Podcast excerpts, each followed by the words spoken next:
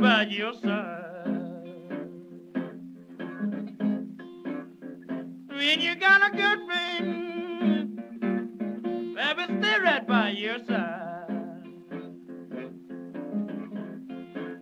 Give all of your spare time, try to love and treat her right.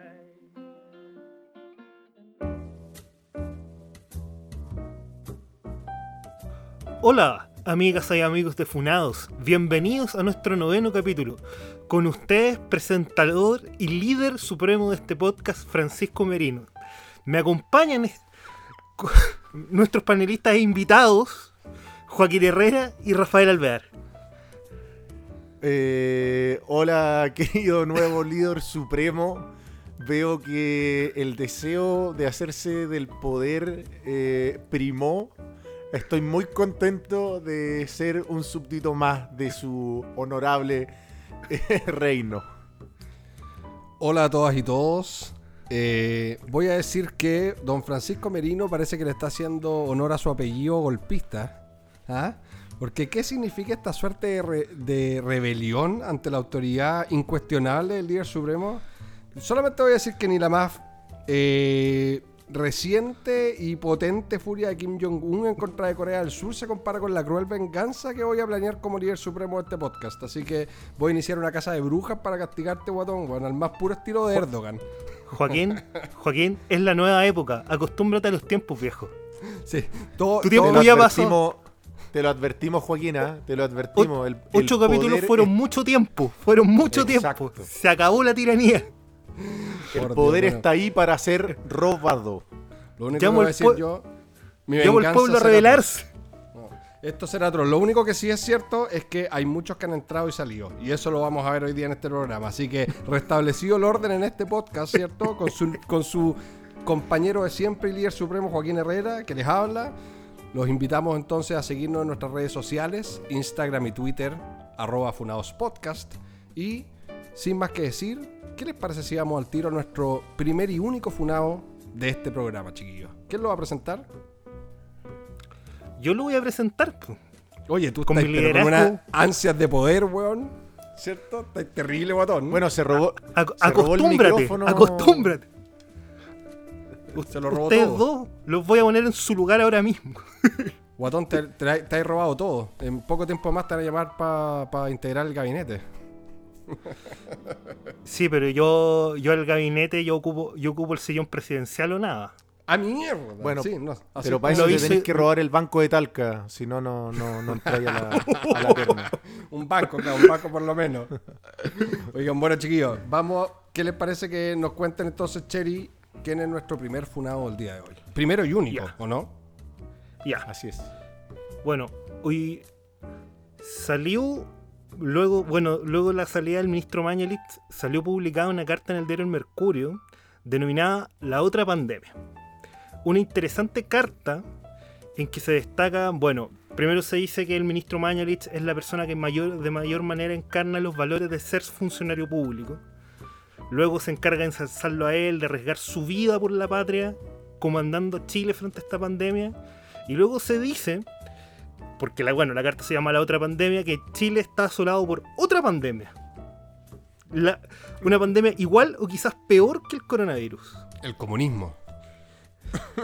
Casi, casi, según el texto de la carta, casi, que habla de el odio, el desprecio y la descalificación que sufrió el ministro Mañalich y al que no pudo hacer frente y que lo obligaron a renunciar. Pobre ministro. Es un Y mártir. que son y que son estas dos pandemias las que tienen a este país en un estado de agonía y de crisis. Y ninguna de las dos- caos. Y ninguna de las dos tiene remedio, que es lo peor. Exactamente. Y lo curioso que, bueno, pues ¿Mm? quien publicó esta carta tan curiosa, por decirlo menos. Apologético. Bueno, esta carta fue suscrita por muchos ex ministros de, de Estado y secretarios de Estado del presidente Piñera, tanto del primer gobierno como de su segundo gobierno. Siendo el primer firmante de esta carta, pues fue mucha gente, don Andrés Chadwick Piñera, don Felipe Larraín, don Fernando Echeverría, don Felipe Cast. ¡Oh! Les sonará conocido ese, ese nombre. Sí. Don Gerardo Varela, buena campeón. Epa. Doña, doña Alejandra Pérez, doña Magdalena Mate, señora del actual ministro de Justicia también. Saludos. Don Lawrence Y derechos humanos. Y derechos humanos. Y de derechos humanos. Don Lawrence Goldberg me suena, me suena familiar ese nombre. Sí, ¿Dónde estará robando ese tipo de horas? Ya veremos. Como de Maipú, como de Maipú, de Es por que ahí. el candidato del pueblo. Partimos ¿te acuerdas suavecito hoy día, ¿ah? tú? Partimos Hoy día venimos con hambre, con hambre. Doña Viviana Pérez, don Felipe Morandé, bueno, don Gabriel Se le olvi- Ruestagle y muchos otros sus, Pe- sus, sus compañeros, se le-. Se le olvida uno que firma dos veces, porque su nombre aparece dos veces entre los firmantes, que es Rodrigo Villa. Ah, mía. Tremendo, tremendo Oye. Wolverine. Y también está Axel, pero no Axel Kaiser, ¿cierto? El insigne ex ministro, ¿no es cierto? Díganlo ustedes, por favor. Y Luciano cara visible, que Axel cara Schumacher visible de fuera de control. es tan mino, weón. Puta, así no se puede enojar uno con él porque puta que es mino, weón. Y como, no sé, es como, como tangente, diría yo, ¿ah? Como tangente. Oye, qué horror. Bueno, esta carta, digámoslo así, tiene una serie de, de firmantes que realmente yo no sé si es como una suerte de, de lista de los más buscados. Me extrañó que no estuviera la Mariana Elwin, debo decirlo. pero, podría perfectamente haber estado. ¿no? Christian Barken podría haber estado también con su última portereta. Oye, pero mira, pasando solamente eh, lista a los nombres que resuenan más, Andrés Chadwick. Recordarán ustedes, creo que ni siquiera merece presentación a esta altura. Acusación constitucional que fue aprobada por su rol de eh, ministro del Interior del gobierno de Piñera eh, por violación a los derechos humanos. Lawrence Goldborn, ¿cierto? Involucrado en el caso Penta y actual director de Sokimich, SQM. Gabriel Ruiz Tagle, este es de mis favoritos, por lejos. Mm, Digamos, primero, objeción de gastos por parte de la Contraloría General de la República en los Juegos Suramericanos de Santiago 2015 por más de 4 mil millones de pesos, ¿cierto? Eh, a través del Instituto Nacional de Deporte. Eh, cuando era ministro de Deporte. Primer ministro de Deporte, ¿no? Claro. Sí, primer ministro de Deporte. Después, caso de colusión del confort o del papel tisú, como le dicen los ciúticos, ¿cierto? Claro. Eh, entre CMPC y PISA, que era la sociedad en 2014. Eh, sanción de la Comisión para el Mercado Financiero en 2019 por transferencia de acciones, siendo director de Blanco y Negro, ¿cierto? Con información privilegiada, que le generó utilidades por más de 350 millones de pesos. Ena von Baer, que no la mencionamos, ¿ah? Ah, por También- cierto, inhabilitado cinco años para ejercer cargos públicos en, en sociedades anónimas, Gabriel Ruiz Tagle, por. Por la sanción de la, de la CMF. Eh, Se y Ena von Baer- Colo Colo. Dejen de darle al cacique, por favor. Ya necesitamos un respiro de eso. Así que, oye, Jenna von Baer, la designada, ¿se acuerdan de la designada? Sí, Eh, claro. También involucrada en el famoso caso Penta. Entonces, oye, eh, yo no sé si realmente esto es una defensa o un ataque. Porque si yo veo que me están defendiendo esos gallos, chuta. Mejor ni pensarlo, ¿no? Bueno, es que yo creo que hay que decir una cuestión evidente cuando uno lee este tipo de nombres, que es que lo que está haciendo este grupo de personas es sencillamente eh, dar a la población a entender que el gobierno ¿sí? está de acuerdo consigo mismo. ¿Por qué? Porque toda esta gente que firma la carta, los exministros, subsecretarios, etcétera, fueron parte del gobierno y construyen lo que podamos decir eh, como el alma mater, me dirán ciútico, el alma mater, el espíritu ¿no? político-filosófico del gobierno. Eh, entonces, esto además nos da a entender de que el gobierno no quería que cayera Mañalich. ¿sí? Un, el- un elemento que, que no certifica, pero que, eh, que da fe de lo, de lo que estoy diciendo es un artículo en, la- en el diario La Tercera del domingo, donde se estipula que, donde se escribe que justamente Piñera le había pedido a Mañalich que siga como ministro. Y el ministro Mañalich sostiene que la cosa ya no da para más y que debe renunciar. ¿sí? Entonces, cuando aparece esta carta, lo que debemos entender es que el gobierno está dando una señal política de, eh, de que no estaba, de que no quería que saliera Mañalich y que ellos no hacen la autocrítica respecto del fracaso eh, de la política sanitaria. Oigan, yo les hago la pregunta obvia. Opia. Obvia. Es, ¿debía salir o no debía salir el ministro Mañalich? ¿Y por qué? No sé, el ministro Mañalich tenía que salir. Tenía que salir porque en el fondo era el responsable de la catástrofe en el manejo de esta pandemia que estamos viendo. Más allá de que esto también obedece a un diseño político de la pandemia que también fracasó. Pero entre, entre que se funda el fusible del presidente y se funda el fusible de Mañalich, creo que estaremos todos de acuerdo que es más sano que se vaya el ministro. Sí. Segundo regalo Y que le bueno. tocan al presidente. ¿eh? Porque primero bueno, le por sacaron ahí- a Chadwick. Sí, ¿cierto? por ahí. Bueno, es que yo creo que esa es una pregunta interesante, ¿no? Si es que es- más importante que saquen al presidente o al ministro de salud, pero no me quiero desviar. Yo creo que es una pregunta que se puede discutir, ¿ah? No diría como eh, bueno, pero siempre se corta por lo más por lo más corto. Ahora, lo que sí quería decir es que la respuesta a mí me parece casi obvia, ¿no? Cuando uno observa en un paneo lo que ha sido el trabajo de Mañalich, ni siquiera quiero mencionarlo como los hitos, pero quiero mencionar quizá dos o tres, ¿sí? Más que hacer un- una, una revisión general de su, de su periodo. Eh, eh, Mañalich presentó tres veces la renuncia. ¿sí? La primera vez fue a fines de abril, el 27 de abril, luego de lo que fueron las discusiones con eh, los alcaldes, recordemos con el alcalde Codina, con el alcalde Jadwe, eh, con la alcaldesa Barriga, etcétera, eh, por los problemas de la cuarentena. ¿no?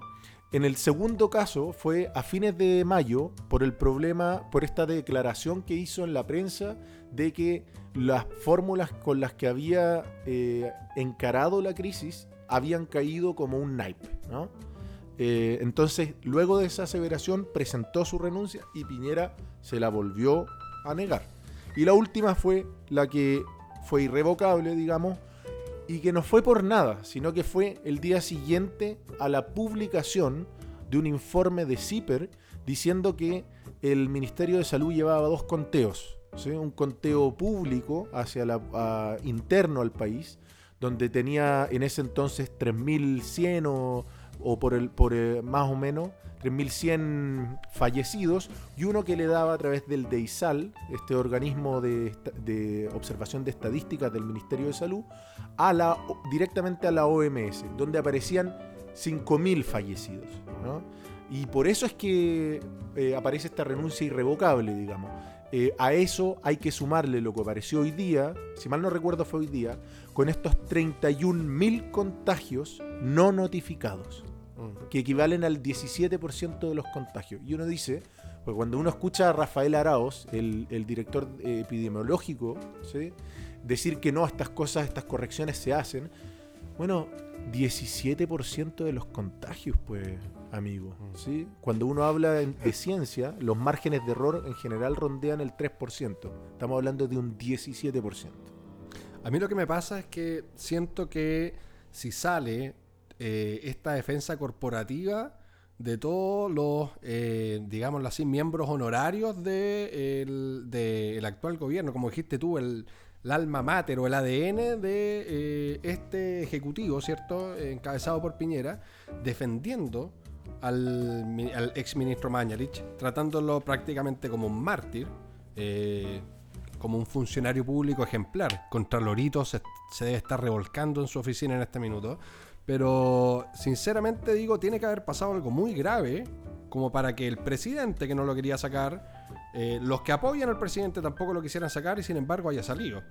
Eh, yo, eh, tú, tú dices, Rafa, que tres veces le he presentado la, la- la renuncia o le presentó la, la renuncia tercera. al presidente. Claro. En palabras de Mañalich, la renuncia siempre estuvo en, en el escritorio del presidente. Entonces, eh, si es que existe ese apoyo irrestricto, ¿ah? ese espaldarazo de Piñera, eh, ya lo decía antes yo, eh, es segundo regalón que le tocan. Primero le sacaron a su primo, Mm. ¿cierto? Chadwick, y ahora le tocan a. Mañalich. Entonces, Su médico eh, personal.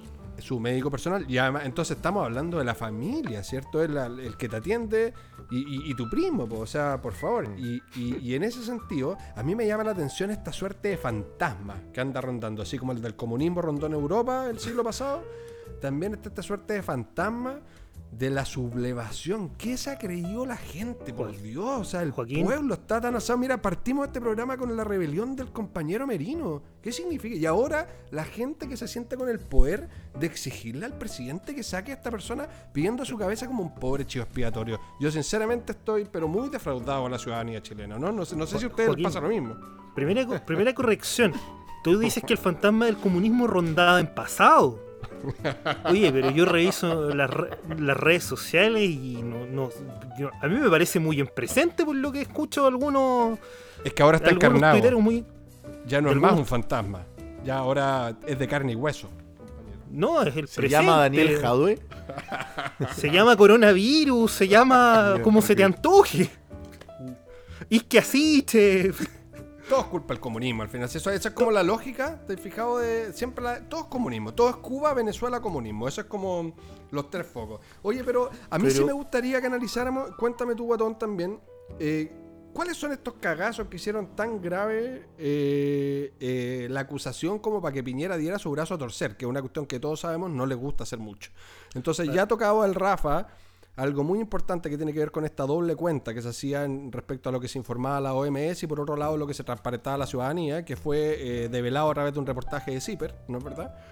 Eh, ¿Qué otros casos recuerdan ustedes haciendo memoria que hayan sido cagazos, perdonando la expresión, del exministro? Ay, pero Joaquín, antes, antes de eso, tú, tú tocaste algo muy importante. A propósito de, de por qué Sebastián Piñera quería volver a tirarse a la presidencia, de por qué esta segunda candidatura, en realidad tercera, segunda presidencia. Y hay algo muy importante. ¿Y por qué Piñera jamás va a ser considerado un estadista en la historia? A propósito de los ministros ex, ex secretarios de Estado que firmaron esta carta. Que si uno analiza esta carta, si uno analiza los gabinetes de Piñera, y de hecho hay un dato aparte de eso, pero si uno analiza a esta gente, es como un carrete de club de campo organizado por Piñera. En el O sea, al club de final golf, del de día, es, esa es la pluralidad de la, esa es la pluralidad de los integrantes, esa es la pluralidad del ADN Piñera.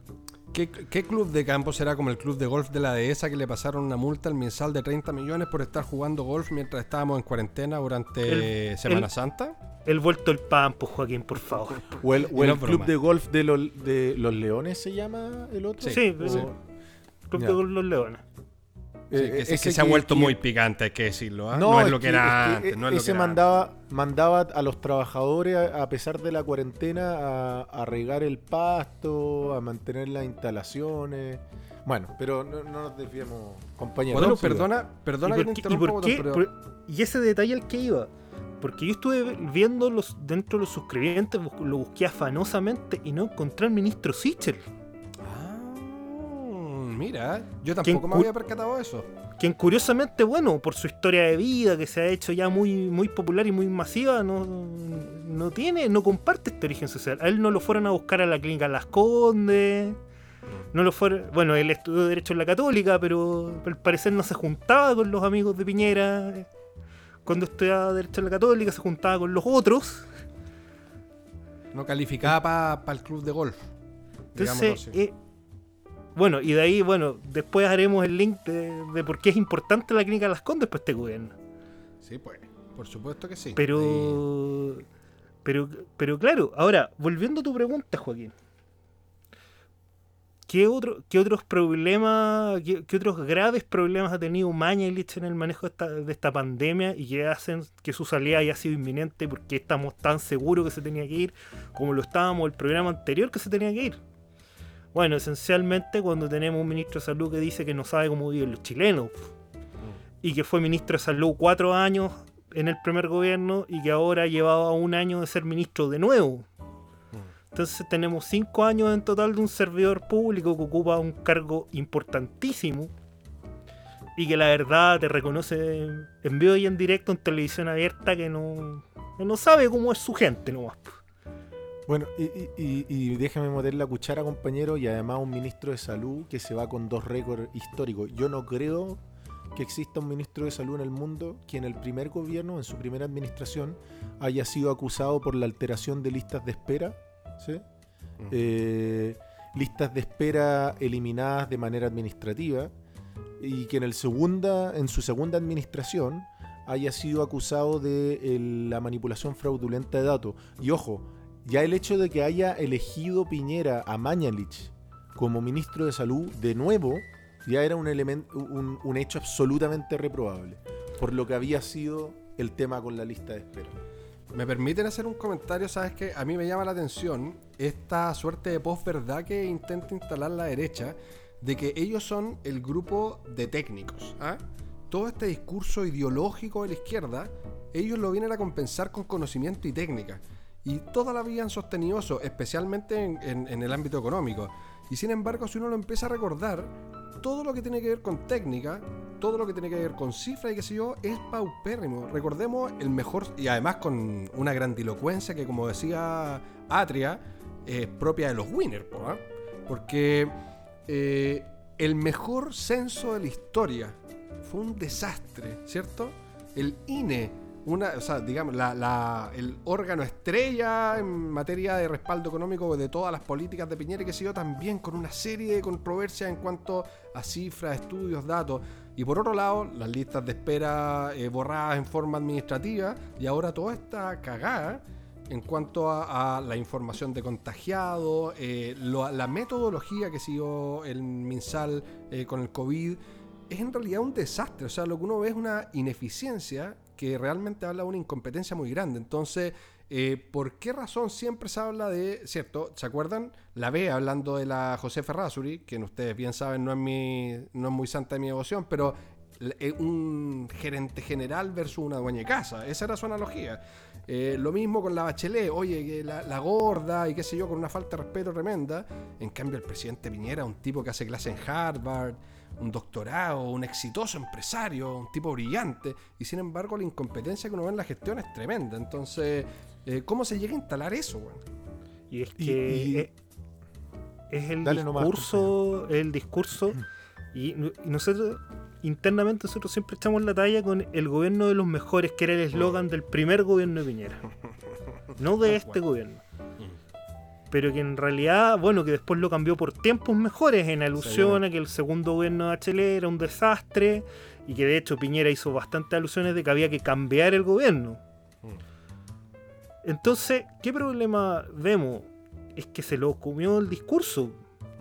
Y el problema él gestiona en carteras técnicas como salud, porque se olvida eso. El problema es que cuando tú tenés un personaje por su discurso político, por su manera de gestión, sobre todo en una crisis, por sobre la verdad científica, estáis estáis en un muy mal mundo. Yo, yo creo que es un poco, tiene un poco que ver con una mezcla de lo que ustedes dos dicen, porque por una parte está el manejo absolutamente ineficiente de los datos que menciona Joaquín, y por otra parte el problema de discurso. Yo creo que hay, hay una mezcla entre fracaso contra la realidad fáctica, digamos, lo de esa forma, y un problema de discurso político, ¿sí? de, crea de creación eh, uno podría decirlo, de creación de sobreexpectativas, que uno sabe que después se van a defraudar, po, como uno como observador externo. ¿no? Eh, pero además de eso, yo le, a- le agregaría una suerte de indolencia eh, política. ¿Y por qué? Porque cuando uno ve, por ejemplo, otro artículo de la tercera, eh, de la tercera domingo, donde se menciona que eh, Mañalich en las reuniones eh, técnicas resulta que decía, cito, que eh, no que la decisión de entregar mayor información de la pandemia era negativa, ¿sí? Para no entregarle, ahora sí, entre comillas, municiones a la oposición, ¿sí?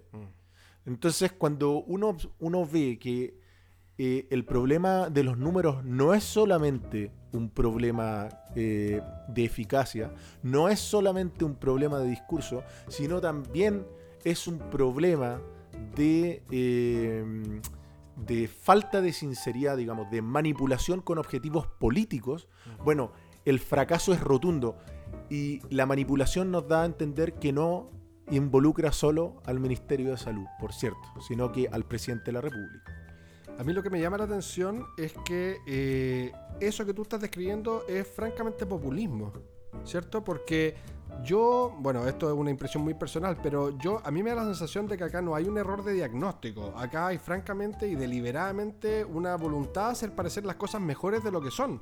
Entonces, y eso se manifiesta por un lado en la distorsión de las cifras del MinSal respecto a toda la crisis del COVID, ¿cierto? Mm. Eh, y en todos los otros casos que hemos mencionado. Pero hay una cuestión que tiene que ver con la soberbia, con la disposición y con esta suerte de eh, discurso, como dices tú, de que nosotros somos los mejores, vamos a instalar esto, ¿cierto? Vamos a ser muy eficientes, ¿ya? Hoy día, por ejemplo, me llamó la atención que la Alejandra Matu, eh, publicó en sus redes sociales una serie de artículos que dicen relación con el manejo de, información y con el manejo de la crisis sanitaria. Y uno de los problemas que había pasado, eh, según un artículo de Bloomberg, era que eh, Chile había partido como un súper buen modelo, con un muy buen manejo en términos estadísticos, ¿cierto? De contagios y, y- y tasa de, de letalidad del COVID, y sin embargo había devenido en horroroso. ¿Cómo ocurrió eso?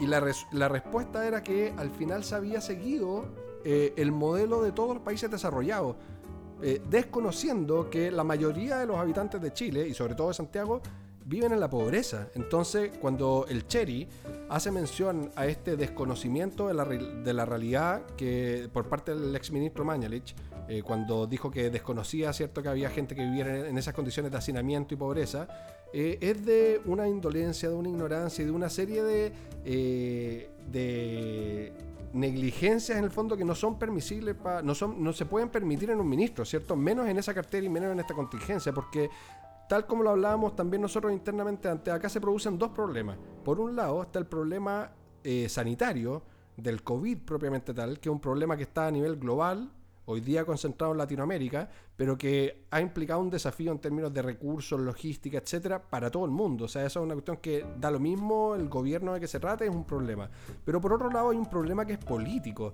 Y ahí es donde yo creo que Mañalich eh, generó eh, una eh, aproximación muy nefasta porque politizó tremendamente un tema que ya era complejo desde el punto de vista sanitario y agregó además una dificultad adicional que es el tema político.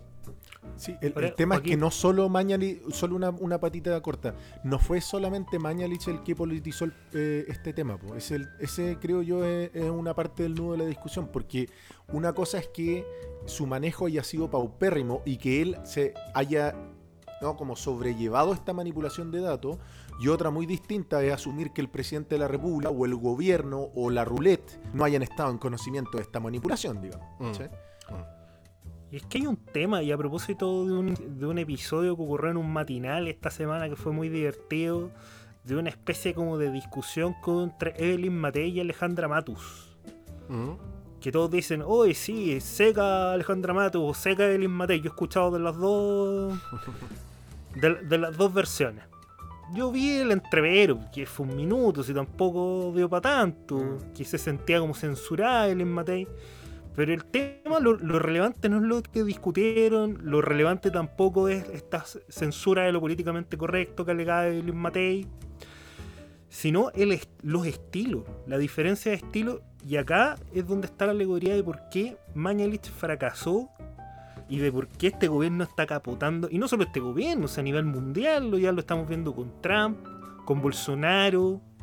No es privativo solamente de Chile. Que en el fondo Evelyn Matei se pone como a subir la voz y se pone como a- medio a gritar y hacer como medio, hacerle como un poquito de matonaje a Alejandra Matu. Y Alejandra Matu súper tranquilamente le responde. Y el punto es que cuando tu matonaje se basa, se basa primero en tus títulos profesionales, en tu alta alcurnia, y luego en datos, cuando se te empieza a, se te, se te empieza a caer todo, todos los pilares fundamentales de lo que constituye este matonaje. Cuando ya no tenéis los datos, cuando tus títulos ya no te sirven de nada, Solo queda la Ya no- prepotencia. ya no tenéis gestión de nada. Mm, Claro. Y solo queda la prepotencia, que es lo que finalmente se le criticaba tanto a Mañalich, que era una soberbia imbancable. O sea, nadie podía tragarse a Mañalich y no era solo un problema de simpatía, ¿cierto? Era un problema, como dices tú, de que no había fondo y tampoco había forma. Y claro, si tú me decís el ministro de Salud es insoportable, pero Chile tiene un caso de coronavirus en todo el territorio nacional, me da lo mismo, loco, te, te banco a morir. Obvio, tal cual. Oye, y Pero- también les iba a... Perdona, Guatón, les iba a comentar que a raíz de lo que, de lo que decías tú y, y el Rafa, de que esto no es solamente un problema de Mañalich, ¿ah? sino que es un problema que eh, representa eh, la posición eh, corporativa del gobierno, digámoslo así. Eh, hubo otra polémica más relacionada con esto que Esa era la con- palabra. Esa era la palabra, líder supremo. Es la posición corporativa del gobierno. Sí, pues. Bueno, que tiene que ver con el ministro de Ciencia, ¿cierto? Andrés eh, donde más de 100 académicos de distintas universidades de todo el país presentaron y firmaron una carta en donde eh, dan cuenta de las prácticas eh, reñidas con la ética y con eh, el rigor científico en su rol de encubridor y cómplice, ¿cierto?, de la gestión de Mañalich. Entonces, mm, si bien la Academia Chilena de Ciencias salió respaldando a, a diciendo que en el fondo no era momento de diferencias, que es tiempo de dar vuelta a la página y qué sé yo, y que en el, en el fondo no existe evidencia que permita acreditar todo esto, lo cierto es que vimos en reiteradas ocasiones eh, al ministro Kub respaldando y apoyando las cifras, diciendo que había un manejo serio ellas. Entonces, ¿qué les parece a ustedes eso? ¿Creen que eh, es constructivo hoy día, por ejemplo, apuntar los dardos a él? Eh, ¿Cómo conciliar, por un lado, eh, las ganas de avanzar y solucionar estos temas con, por otro lado, la responsabilidad política? ¿Mm? Sí, yo creo que es constructivo. Así para responderlo, porque uno podría pensar, bueno, pero es una crítica constructiva o no eh, darle tan duro al, ministro de Ciencia. En este caso yo creo que sí. ¿Por qué? Porque el, el ministro de Ciencia eh, cayó en serios problemas de ética, de ética que para, para cualquier científico son relativamente obvios y sobre todo de la trayectoria de, de este ministro eh, y que quedan reflejados en algunas frases que, citan en la carta, como por ejemplo, eh, dice el ministro, los datos que tenemos son extremadamente, extremadamente correctos y aterrizados. U otro, aquí no hay ocultamiento de datos. ¿sí? O en el último, los datos que ha entregado el, Minsa- el MinSal han ido gradualmente completándose. Entonces, la pregunta es ¿por qué tuvo que aparecer el ministro de Ciencia? Mi tesis es que cuando el ministro de Salud, Mañalich, bajó ¿sí? en apoyo ciudadano y empezó a hablarse de manipulación de datos, tuvo que venir alguien de afuera, que al final era alguien de afuera pero de adentro, a darle una suerte de apoyo de legitimidad científica a algo que se caía a pedazos. ¿sí? Exacto, Entonces, nuevamente la- sale este criterio técnico, ¿te fijas? Que, que es el Exacto. que yo aludía antes. Oye, acá sale el ministro de Ciencia, un connotado científico de trayectoria, ¿cierto? A decir que los datos son buenos. ¿Quién va a dudar de eso? Yo creo que esa es la lógica de él. Y por eso es que Eh, me parece es muy el- perverso ese discurso. Ese es el punto. No. pues. Entonces, la carta lo que viene a hacer es a cuestionar el rol de Cube, de Cub como ministro de la ciencia y como ciencia prestándose para un uso fraudulento de datos. Entonces, eso es éticamente re- absolutamente reprochable. ¿sí, compañero? Bueno, primero con estar de, acu- de acuerdo con- contigo, Rafael, en, en- en ese tema. Hay un tema, pues, cuando Kub asume como ministro de Ciencia, él fue una probablemente una de las designaciones más aplaudidas de Sebastián Piñera, porque él tenía un nombre y un reconocimiento en la comunidad científica muy importante. Así es. Hoy día, Entonces- hoy día destrozado. Y es que ese es el punto. O sea, él a lo mejor no entendía cuando lo designaron, que cuando a ti te designan ministro de una, de una cartera en específico, más allá de que tú puedas ser un, un especialista en esa cartera, el cargo siempre va a ser político. Luego, dicho eso, si tú estás viendo que tu, que tu gobierno está tomando decisiones que atentan contra lo que tú crees profesionalmente hablando, tú tienes dos alternativas. Una política que es cuadrarte con tu gobierno una técnica que es renunciar y denunciar a ese gobierno. Bueno, Kub, cuando se fue a parar detrás de Mañalich, ya a meterse en las cadenas nacionales, él tomó una opción que es una opción política. Válida o no, ya lo veremos con el tiempo, ya estamos viendo que no muy válida no fue. Eh, bueno, tenéis que asumir los costos de que te repudie tu comunidad, tu comunidad técnica en este caso. El punto es, eh, ¿por qué razón alguien como Q, ¿cierto? Que es una persona que, como tú dijiste, tiene una trayectoria científica, era un nombre, era un personaje respetado en la comunidad científica, es capaz de sacrificar toda su carrera, cuando yo creo que al principio de sus estudios, cuando era un estudiante, jamás se proyectó en el Ministerio de Ciencias, probablemente que entonces ni siquiera existía.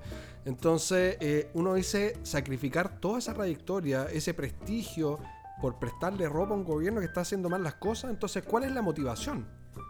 Sí, el, tema es que yo creo que ahí hay, hay cuestiones como, como paralelas que permiten al ministro tomar ese tipo de decisiones. Él está claro, para responder tu pregunta, Joaquín, que hoy día eh, hay diferentes universidades que podrían eh, ofrecerle una plaza como profesor. eh, porque ustedes saben que, está, que hay universidades que tienen un pensamiento muy concomitante al del gobierno y, que desde mi punto de vista pasarían incluso por sobre, en este, como en esta, hablando de este caso, por sobre el- los dilemas éticos que ha supuesto el ministro Kub para asumir la posibilidad de, de, de, mm, atraer como el capital social que pueda tener y los conocimientos técnicos que seguramente debe tener, digamos, ¿no? Eh, pero viniendo yo, eh, en lo personal desde la misma comunidad eh, científica, no, no veo un mayor problema después de terminado el gobierno para él en seguir trabajando en otras instituciones, eh, para bien o para mal, digamos, ¿no? Sí, el punto es que una cosa es tener pega y otra cosa es perder tu prestigio. Son cosas muy distintas. Estamos ciertos que a, a Mañalich Sí. probablemente tampoco le va a faltar pega. ¿Ya? Pero lo veo es que haciendo cola para cobrar el seguro de cesantía. ¿Me cachai? No, claro. Salió Pero- un meme hoy día muy divertido. Aunque un meme pero- muy bueno. Sí, pero no, sí, estoy de acuerdo con lo que tú decís, pero quizás para él no es tan relevante, po. O, Mm. o quizás para él el prestigio profesional se reduce a, la- a una esfera que queda solventada en universidades eh, concomitantes. O quizás se Ahora- equivocó. O Ahora, quizás sí. o- ¿Quién va a saberlo? Ahora, eso, eso lo sabremos una vez terminado este gobierno, o si él renuncia posteriormente a eso. Porque va a ser muy interesante, porque a lo mejor dijo, no, ¿sabes qué? Yo, más que por una consideración política, dijo por una consideración de gestión de la pandemia. Mm. Yo voy a hacer esto para mostrar la unidad del gobierno. Sí, pues. Se inmoló. Se inmoló, dijo- se inmoló completamente. antes que, antes que el tema técnico, lo, lo más importante de todo es que haya una unidad en el, en el mando. Mm. Y yo voy a defender eso. Ahora, pero ustedes ven lo absurdo de la inmolación. ¿Se dice inmolación, queridos contertulios? Sí, me parece que sí. Eh, bueno, pero de la inmolación De, quemarse a lo bonzo ya. Sí. de lo de quemarse a lo bonzo es absurdo. Se quema a lo bonzo, pero ¿cachan esta cuestión? Se quema a lo bonzo para defender la unidad del gobierno contra los intereses colectivos de la población. Porque Eso es lo que a es mí una me llama la cosa, atención, porque no es una cuestión, pero Claro, absolutamente. O sea, en el fondo traiciona toda su, su vocación científica al final, que tiene que ver con la verdad detrás de esos datos y cierto, todo ese rigor. Eh, lo tira a la basura y increíble como uno puede farrearse la carrera Así con es. un par de declaraciones o un par de meses en una cuestión equivocada. Entonces, yo sinceramente creo que no sé si está cómodo. No sé si ustedes creen que, bueno, nadie está cómodo en este minuto, pero Sí, yo creo que él está particularmente com- complicado con la posición en que le tocó, porque por un lado no Sí, quiere ser un creo. desleal, traidor y que y está comprometido con, con el gobierno en el fondo, pero por otro lado, cacha que tienen la cagada y se inmoló como dicen ustedes, ¿o no? O sea, no hay, no hay manera alguna de ser funcionario del gobierno de Sebastián Piñera y estar cómodo al mismo tiempo. Mm. Ninguno. Dicho No, eso, pues. bueno, él está yo creo que está particularmente incómodo. Obvio que sí. Sobre todo con el reportaje que salió en Ciber el sábado en la madrugada. con esta incongruencia en la cifra fallecidos entre lo que se le informa a la población y se le informa a los MS. Que fue O lo sea, que costó cualquier finalmente la ministro salida a Mañalich. de, de Mañalich y cualquier ministro de ciencia que se presta para legitimar los datos del Ministerio de Salud Mm. con criterio científico debiera renunciar al día siguiente junto con el ministerio con el ministro de salud es una cuestión obvia ¿eh? Bueno, pero no todos son malas noticias, muchachos. Eh, para nosotros al menos, salió Mañalich y entró don Enrique París. ¿ah? ¿Quién es Enrique París? Enrique París es un médico pediatra y toxicólogo, ¿cierto? Fue presidente del COMED por dos periodos consecutivos, desde el año 2011 al 2017. Eh, siempre se ha eh, descrito a París como un independiente, porque coqueteó, ¿cierto?, con el gobierno de Michelle Bachelet cuando trabajó con, e- con ella como asesor en materia de salud. Después trabajó también en el programa del actual presidente Piñera en el área de salud.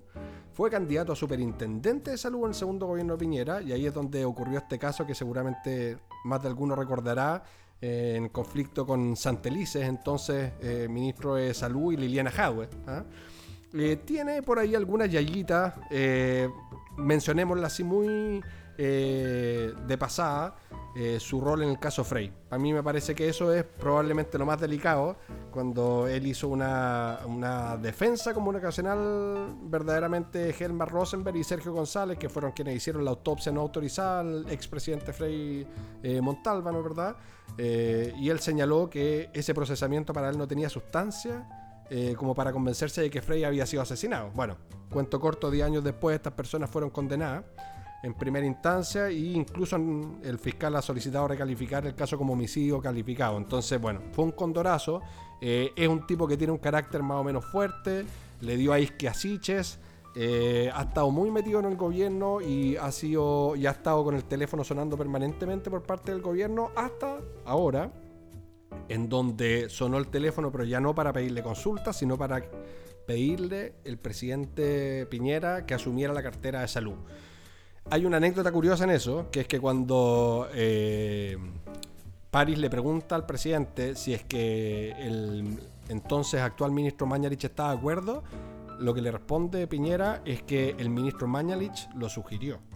Entonces, bueno. eh, ¿qué estamos hasta las masas No, pero, pero vamos a ver ya. Yo, yo sería, sería más No. auspicioso con eso. Pero, y de, de hecho, les pregunto derechamente, ¿qué les parece a ustedes la designación y la gestión de París en estos días?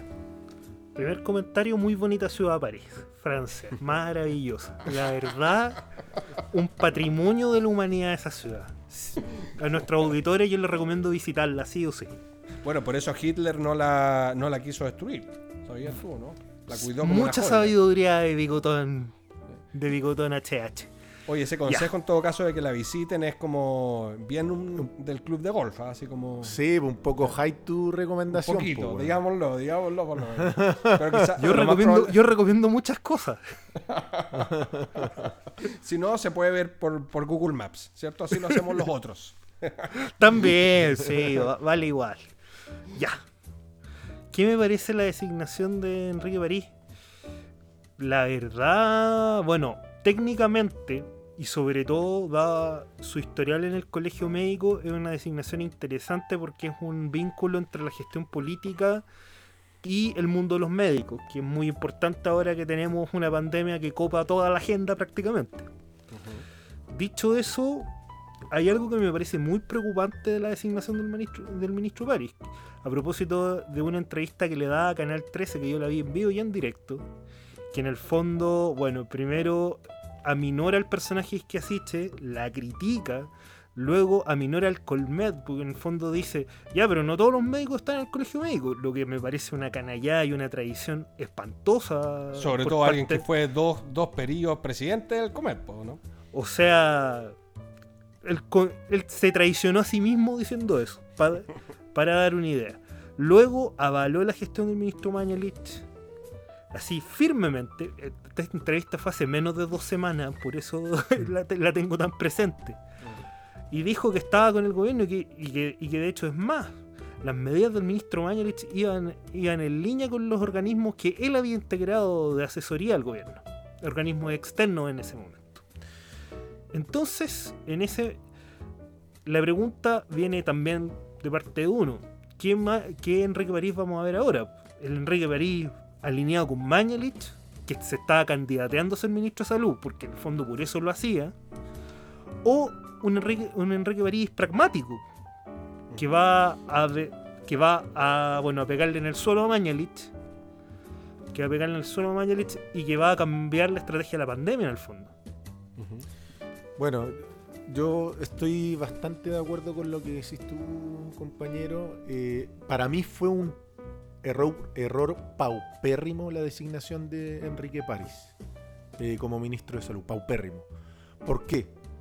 Porque, eh, como tú decís, eh, este París se dedicó a aportillar a la figura de Aj- Isquia Siche como si fuera un cuento de popularidad, digamos, el problema de la pandemia, y no un cuento de discusión técnica. ¿sí? En muchos casos, eh, las críticas que le hacía eran críticas a su rol más que a lo que ella decía. Eh, y con esto el gobierno, digamos, pone el dedo en la llaga. Entonces, en vez de eh, nominar a un doctor que venga desde fuera de esta discusión, ¿sí? para tratar de, de digamos, de incorporar la mayor cantidad de actores, llama a alguien que ha estado metido en este suerte de, de mini sabotaje del rol de Isquiasiches, ¿cachai? Y que ha prestado toda su legitimidad para apoyar lo que ha hecho el gobierno en materia de salud. Entonces, me parece un error paupérrimo. Ahora, dicho eso, eh, habiendo dicho eso, creo que hay que esperar y ver qué es lo que va a hacer eh, el nuevo ministro de Salud. ¿sí? Y esto, por cierto, que no lo podemos evaluar ahora. Me parece que hay cosas, un par de cosas positivas, como ciertas llamadas públicos a algunas organizaciones a, participar y, y cierta eh, vocación de escuchar a la gente. ¿sí? Ahora, a propósito o justamente a partir de la experiencia que hemos tenido desde los últimos seis meses con este gobierno, yo me abstendría de decir que esto es necesariamente positivo o negativo hasta que veamos efectivamente cómo opera este nuevo ministro. ¿no? Porque lo que diga discursivamente eh, da un poco lo mismo. Lo importante es qué es lo que se va a hacer. Es cierto, yo creo que eh, es interesante el distinguir la pregunta respecto a la designación de la pregunta en cuanto a su gestión. Eh, la gestión llevamos muy poco para ver si es que ha sido buena o no. Eh, yo en lo personal, en cuanto a la designación, quizás tengo una mayor regulación de expectativas que usted, en el sentido que para mí, bajo ninguna figu- bajo ningún escenario posible, en ninguno de los universos paralelos que existen, eh, Piñera habría nombrado a Isquiasiches o alguien por el estilo como, como ministra de, No, de salud. yo Entonces, tampoco. Yo tampoco, pero piensa- alguien, alguien, Y es que alguien no que fuera neutral. Alguien que fuera neutral, que un, un nombre que no hubiese participado de esta discusión tan, tan digamos, candente, digo. Bueno, ¿no? París ya venía hace rato, París, París, no sé cómo se pronuncia de hecho, pero, pero venía hace rato sonando como ministro de salud. Nosotros, concretamente el Cherry, eh, le, había, le dio el palo al gato hace una semana atrás cuando dijo París va de ministro de salud la chuntó. Entonces, eh, yo sinceramente lo veía como algo que iba a venir. Y lo que agradezco de, de- de su nombramiento, en el fondo, eh, es que si bien yo tengo una serie de críticas de naturaleza política, eh, él precisamente ha, ha hecho un ejercicio de despolitizar el MinSal. Y a mí me parece saludable ahora, por lo que conversábamos hace un Claro, rato atrás, claro. de, que, de que hay dos problemas acá, el problema político y el problema sanitario. Y a, a mí me parece que él está dejando de lado el problema eh, político y enfocándose en el problema sanitario, que es lo que debería haber hecho Mañalich hace mucho tiempo. Entonces, más allá de que uno probablemente no sea el candidato de uno, eh, estando las cosas como están, a mí me parece un cambio que es bastante positivo, sobre todo comparando la situación anterior con Mañalich, que era real, absolutamente desastrosa. Entonces, por otro lado, ha habido una suerte de, como de transparencia mayor en los datos, o por lo menos una invitación a que eso sea así. Eh, ha habido una suerte de disposición al diálogo, y yo no sé si será una mezcla de entre ilusión de que las cosas mejoren eh, y expectativa, o bien eh, un, gesto concreto al respecto, pero hasta, diría que se respira como eh, mayor liviandad en el MinSal y en la sociedad a raíz de, su, la salida de Mañalich y de su designación. Yo, yo pondría una nota al pie nomás, que es que los llamados a la unidad y al diálogo ya me, en lo personal, digo, no, sabéis que no voy a hablar en lo personal, pero cuando uno mira a la ciudadanía, cómo reacciona frente a, los llamados a la unidad y al diálogo, reacciona hastiada, porque lo que ellos quieren no es más discurso de unidad y de diálogo, sino que es ver efectivamente cómo eso se encarna en mejores políticas públicas. Entonces, Estoy totalmente de acuerdo eh, contigo. Entonces, la- por eso el- la nota al pie de que eh, ya veremos cómo funciona este ministerio. Ojalá, y de verdad esa es la- eso es lo que queremos todos, que eh, funcione de la mejor forma, que se transparenten los datos, que nos traten a los ciudadanos como adultos, digamos, ¿eh? Eh, y que esta cuestión salga a flote. Ahora, yo, yo quiero decir algo muy importante en todo esto, porque claro, yo estoy totalmente de acuerdo contigo, Joaquín, cuando tú decís, hoy se fue Mañalich, estamos todos más felices. Obvio que sí, pues sí, claramente ya hemos hablado bastante del programa porque veíamos inviable que Mañalich siguiera y porque nos desagradaba incluso ya verlo. Pero el tema está y el llamado es al jefe de Enrique Paría ahora, a Sebastián Piñera. Do- desde- ¿Por qué él al final de cuentas toma las grandes decisiones? Por ocupar la primera magistratura de la nación. Y yo, en ese sentido, yo le digo, weón, deja de jugar con esta cuestión. Deja, deja, deja el juego político de lado. O sea, ya la semana pasada hiciste el ridículo con tus ajustes ministeriales. Tuviste que cambiar tres veces de ministro en una semana, en seis días. Loco, dale atribuciones a Enrique París para que de manera pragmática y democrática con los demás organismos relevantes al respecto solucionemos esto. Porque acá no solo un ministro, es un diseño político que tiene que ser funcional a solucionar este tema. Yo estoy, estoy completamente de acuerdo con lo que han dicho ambos. Eh, eh, respecto a lo que hablaba el, Rafa, eh, ya hemos distinguido en este mismo programa la diferencia entre el discurso y la praxis. Y hemos constatado en el fondo, al menos desde nuestro parecer, que el gobierno de Piñera, si hay algo en lo que se ha tropezado, es en llevar a la práctica lo que discursea, ¿no es verdad? Entonces, por supuesto que existe suspicacia, está súper erosionada la confianza eh, en las instituciones políticas desde la crisis de octubre y antes. Eh, hoy día eh, no se les cree nada, entonces, por supuesto que es un escenario complejo. A mí me llamó la atención la honestidad con que París asumió, diciendo que tenía casi miedo, o sea, que estaba con la pera, ¿cachai? Eh, y es honesto en el fondo, porque uno estaba acostumbrado a escuchar a Mañalich que se la sabía toda. Eh, entonces, es, ese tipo de gestos yo siento que desde el punto de vista comunicacional al menos favorecen. Ahora, sin duda, sin duda alguna, que esto tiene que tener un correlato en la práctica.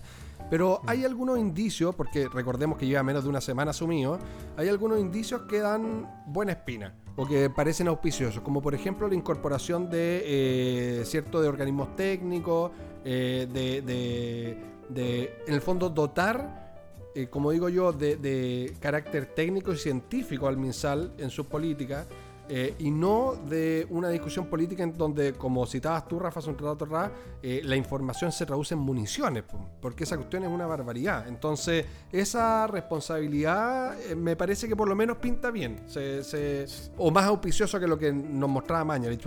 Lo único bueno de que haya estado Mañalich es que difícilmente puede haber algo peor. Yo, eh, estoy, estoy de acuerdo con lo que eh, decís.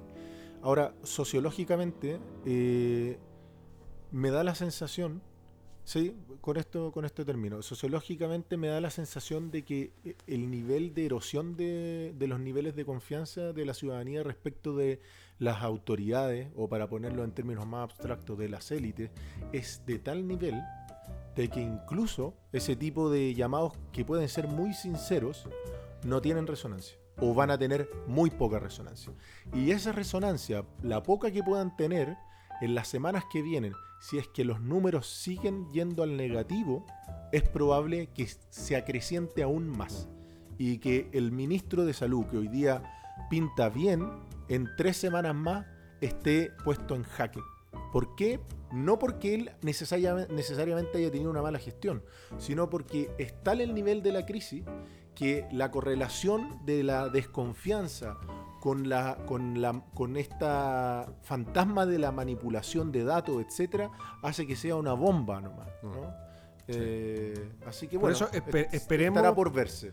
Yo creo que en ese sentido hablo por todos, eh, que realmente esperamos lo mejor en la gestión de, de Bari. Lo mejor. Eso eh, nos juega directa e indirectamente a favor a todos. Eh, acá no se trata de una cuestión política, hay algo que está por sobre eso, muy por sobre eso, que tiene que ver con la salud y, y- y la vida de las personas. Entonces, no es un juego, no es hueveo, la cuestión es relevante y nosotros nada. estamos constructivamente por eso. Ahora, no podemos desconocer lo que ha pasado.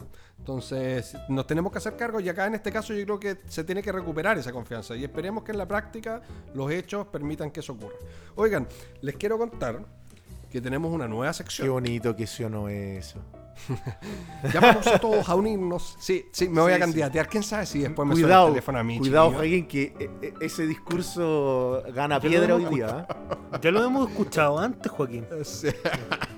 Bueno, voy a, voy a hacer caso omiso a todo su tipo de ataques personales y les voy a contar en forma entusiasta, ¿ah? emprendedora, positiva. Les voy a contar que tenemos una nueva sección. Eh, es la sección del antifunado. Eh, ¿Por qué estamos haciendo esta sección? Porque en general todos nuestros funados son personas que se llevan las ácidas críticas nuestras les damos como caja y queremos destacar un poco ciertas cosas que son positivas, eh, con independencia del color político, pero que creemos que aportan a la política y, y a la contingencia nacional. Entonces, eh, en cada programa vamos a tratar de hacer una- un pequeño repaso de cuestiones que nos parecen positivas. ¿Quién va a estrenar esta gloriosa sección? Bueno, yo la voy a abrir, pues. Ya Dele, que. pues. Bueno, o sea, tímido. eh, Me saliste bastante no. tímido. Sí, yo siempre he sido tímido. Bueno, eh, al, yo al que me gustaría rescatar, ya que le he dado harto a- al gobierno, es a un político dentro de la coalición eh, gobernante. Eh, y es eh, al, al presidente del Partido de Renovación Nacional, Mario Desbordes, por el rol que tuvo en esta suerte de coordinación eh, previo a- al acuerdo, ¿sí? al acuerdo que se, se logró por el ingreso de emergencia, ¿no? Y sobre todo por, eh, digamos, la parada de carros, para ponerlo en lenguaje coloquial, que hizo a, a- a mi ex jefe Ignacio Briones, eh, ministro de Hacienda, cuando quería, digamos, prepautear el diálogo al interior de, de, de este suerte de llamado acuerdo político. ¿no? Entonces diciendo, eh, está bien, eh, su rol de ministro de Hacienda es encargarse de que todo calce, pero usted no puede prepautear el diálogo, sino no existe el diálogo. Entonces, a mí me parece que eso es algo muy rescatable, sobre todo hoy día en tiempos en que la economía se lo come un poco todo. ¿no? Eh, entonces restituye la necesidad de que la política guíe eh, a la economía y no al revés.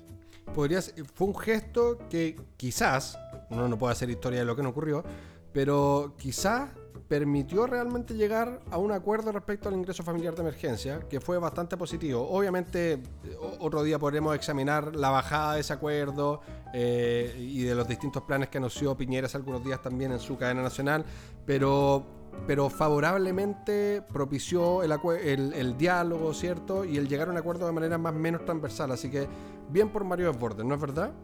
Bueno, eso sería todo. No es tan positivo lo que ha pasado, así que vamos a dedicar mucho más tiempo a las cosas negativas que a las positivas. Es un articulador ¿Puedo- de acuerdo, eso sería lo positivo. Sí, Tiende y- y puentes con la oposición y con Un el conciliador.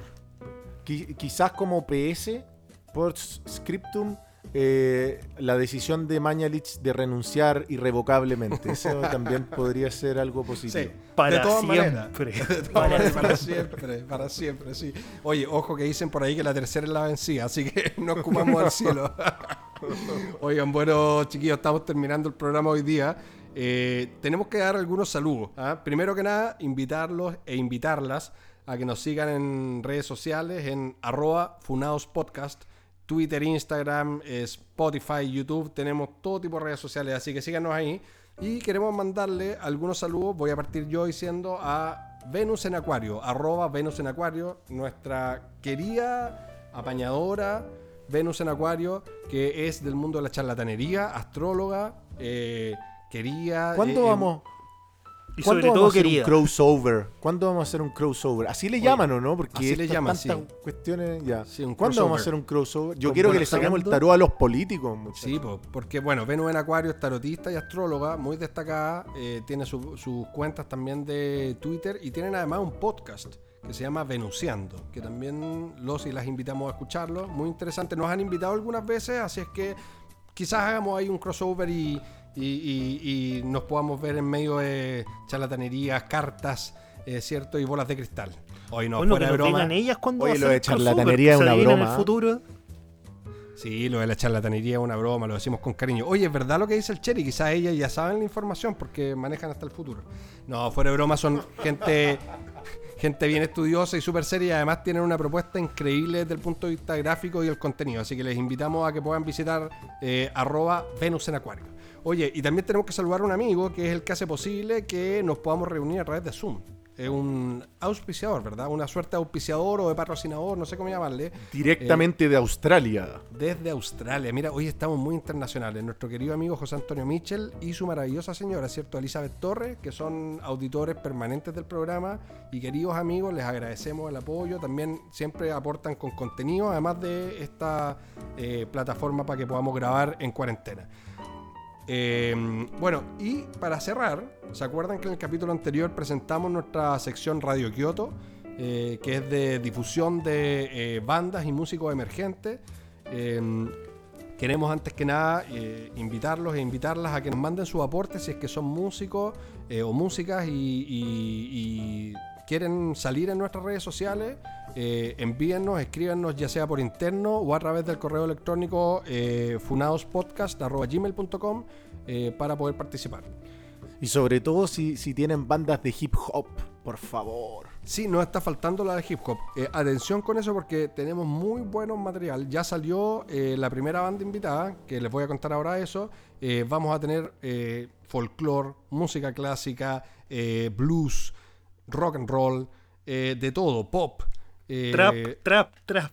el trap todavía no lo tenemos tampoco, así que si hay alguien que sabe también, vamos a tener punk también. eh, así es que, eh, bueno, va a estar buena esa sección. Y nuestra primera banda invitada fue la extraordinaria Radioestesia, que es una banda chilena de rock psicoactivo que fue creada en el 2015 y está integrada por Paula Bachelier en voz y teclados, Martina Rivada en guitarra, Pablo Cienfuegos en bajo y Mario Palma en batería. Pueden seguirlos en Instagram, eh, Twitter, Facebook y Spotify eh, bajo el nombre Radioestesia y en YouTube como Radioestesia Banda. Para La pregunta es, programa... ¿radio es radioestesia o radiostesia? No, Radiostesia, no con cine. Radiostesia, ¿ya? Eh, y en YouTube, Radiostesia Banda. Bueno, para cerrar el programa entonces, los vamos a dejar con el sencillo que nos presentaron en nuestra sección Radio Kyoto, que pueden ver en nuestras redes sociales, que se llama Morfina, que es parte del EP Depto 46 que grabaron. Así es que los dejamos con esa canción para que lo escuchen, lo disfruten y nos oímos en un par de semanas. Que estén muy bien y hasta entonces. Un abrazo grande, Chao, queridas y queridos. Cuídense mucho.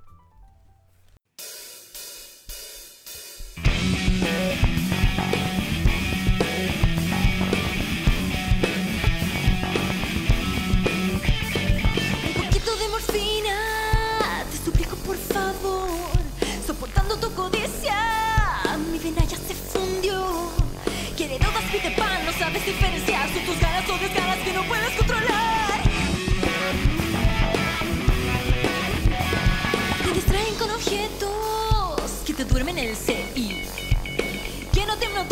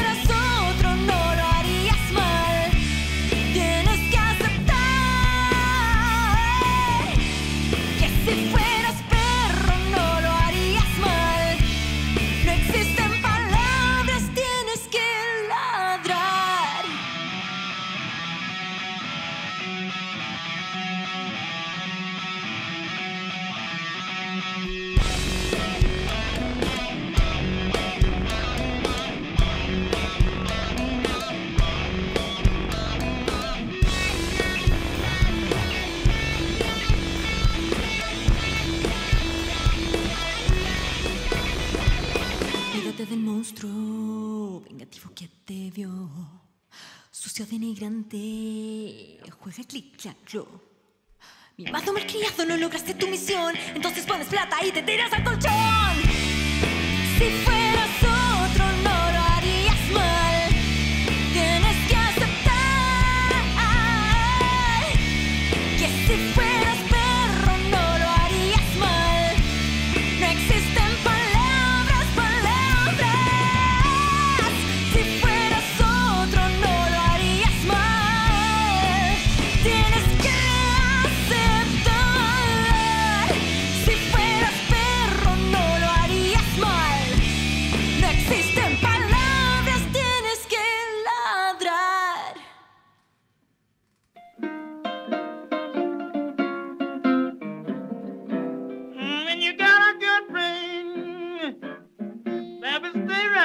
your side. Ah,